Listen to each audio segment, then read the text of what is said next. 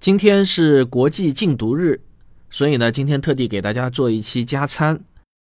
以下内容来自我的付费专辑《环球科学有故事》，题目是“无知比毒品更致命”。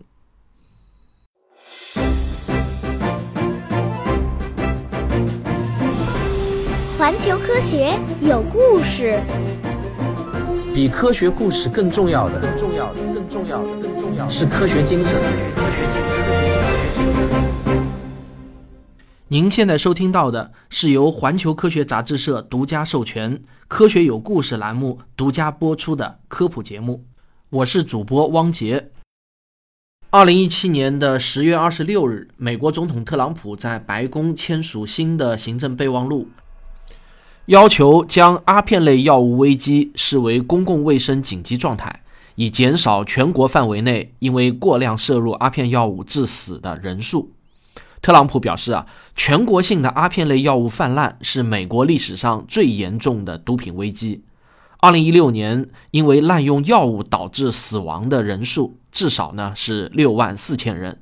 同年，大约有一百万美国人使用海洛因。而滥用处方类阿片药物的美国人则超过了一千一百万。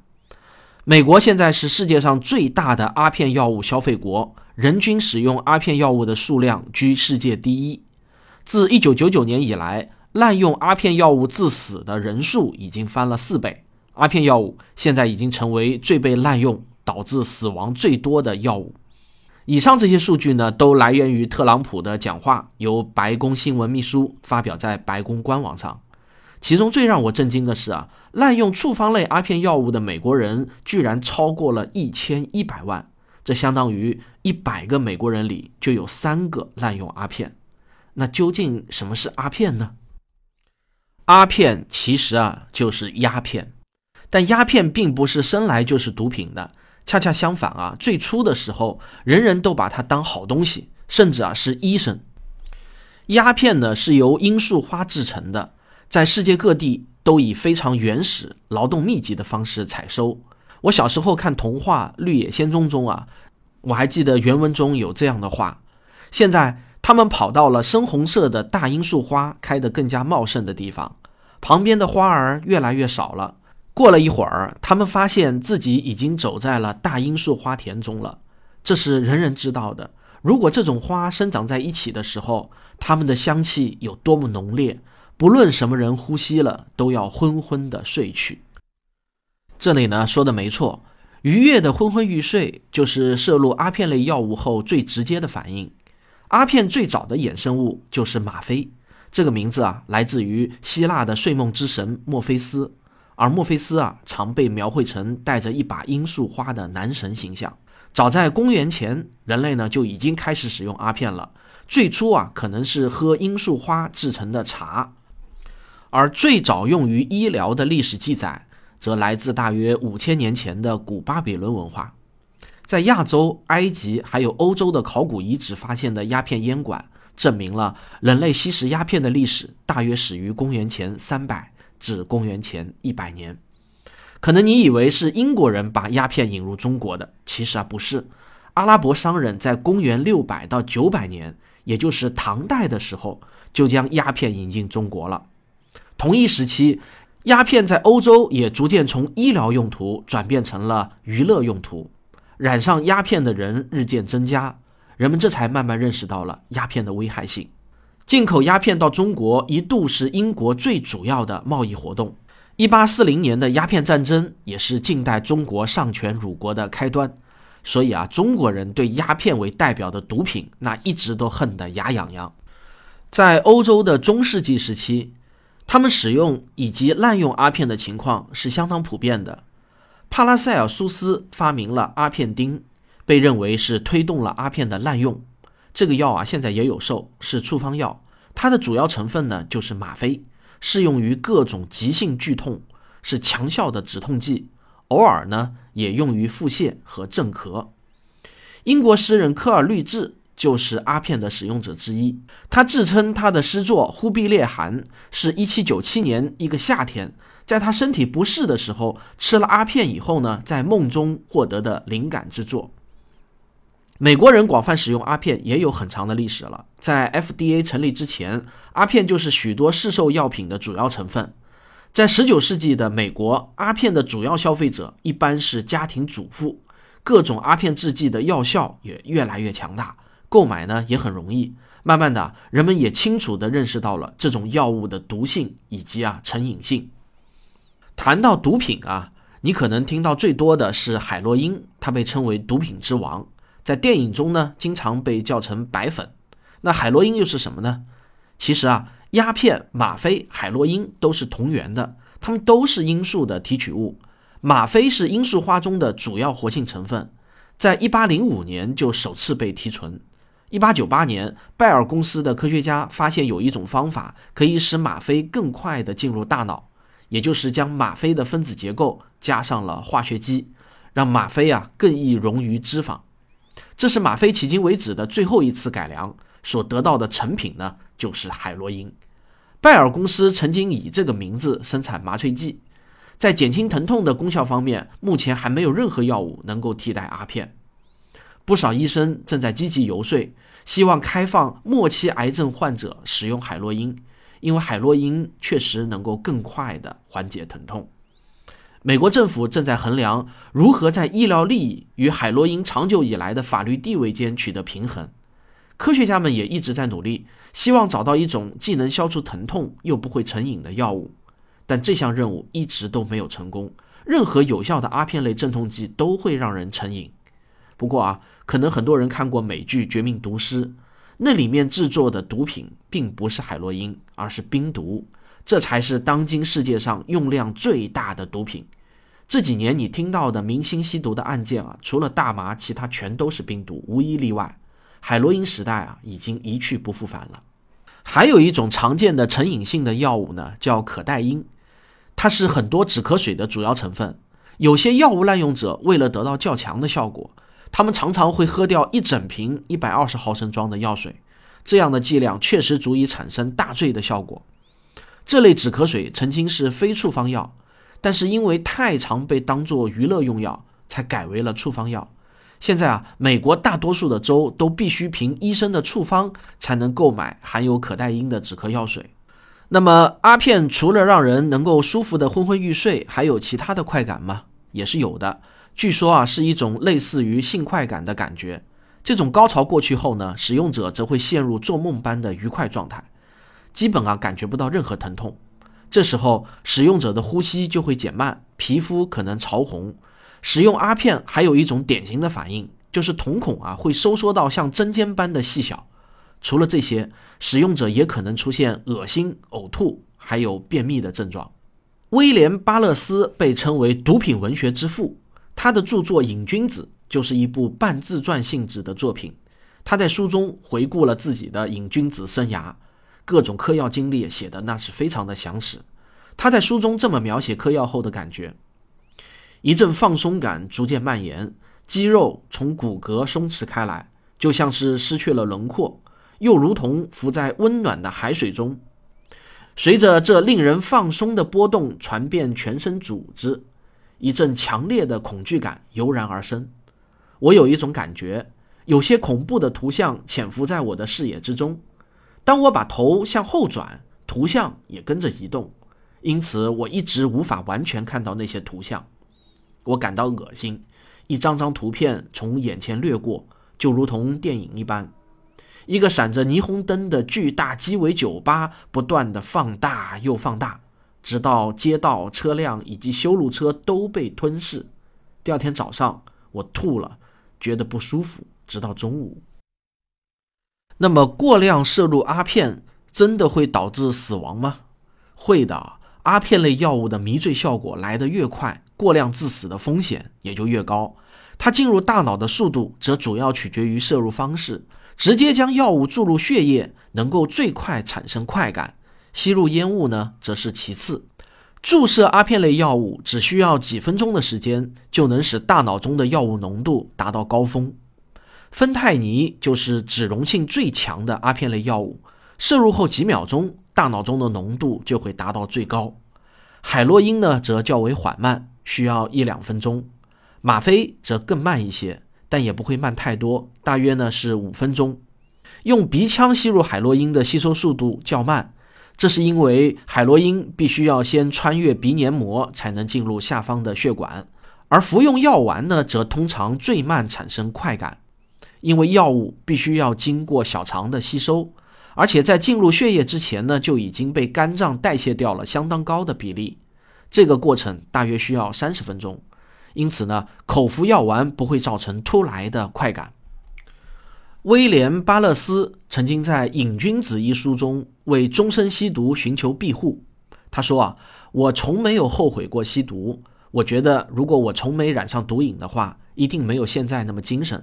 间歇性使用毒品让我保持健康。大多数吸毒者每隔一段时间就会戒一次毒，收缩一下身体组织，换掉一些依赖毒品的细胞。这当然啊，是他自己的臆想。”不过呢，他另一段描述戒断反应的文字倒是非常的真实。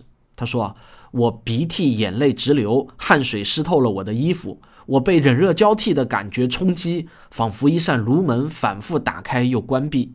我躺在行军床上，身子太虚弱而动弹不得，我的双腿抽搐疼痛，难受的不知道往哪儿摆。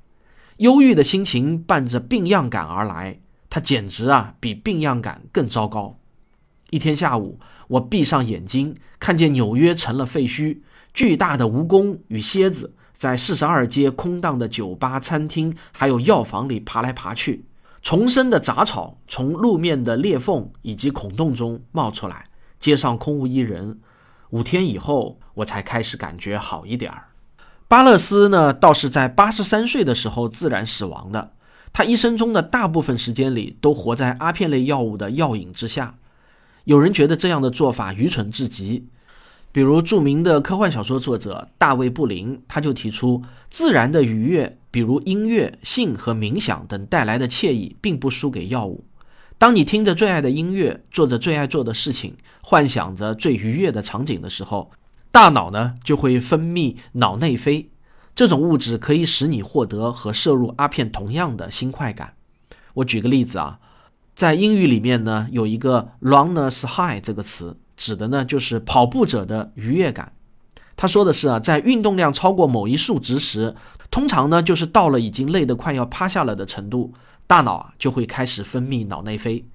更重要的是，自然的愉悦成瘾性很低，没有也就没有了。但停用阿片后呢，会出现一种不易察觉但可能持续很久的症状，那就是烦躁不安，感觉什么事儿都不对劲。这可能是阿片类药物引起的愉悦感的逆转，用药者会强烈渴求药物，严重到完全无法思考其他事情。对毒品的渴求，在生理症状减轻之后，仍然可能持续好几个月，甚至啊是终身。好了，那么有了这些基础知识之后呢，你在阅读本期《环球科学》中的一篇文章《无知比毒品更致命》，就会有更加深刻的理解了。特朗普在面对美国的阿片滥用问题的时候，声称这个严重的问题前所未有。但其实啊，上世纪六十年代的美国也曾经爆发过海洛因危机，当时的解决方法就是把贩毒和吸毒的人都关起来。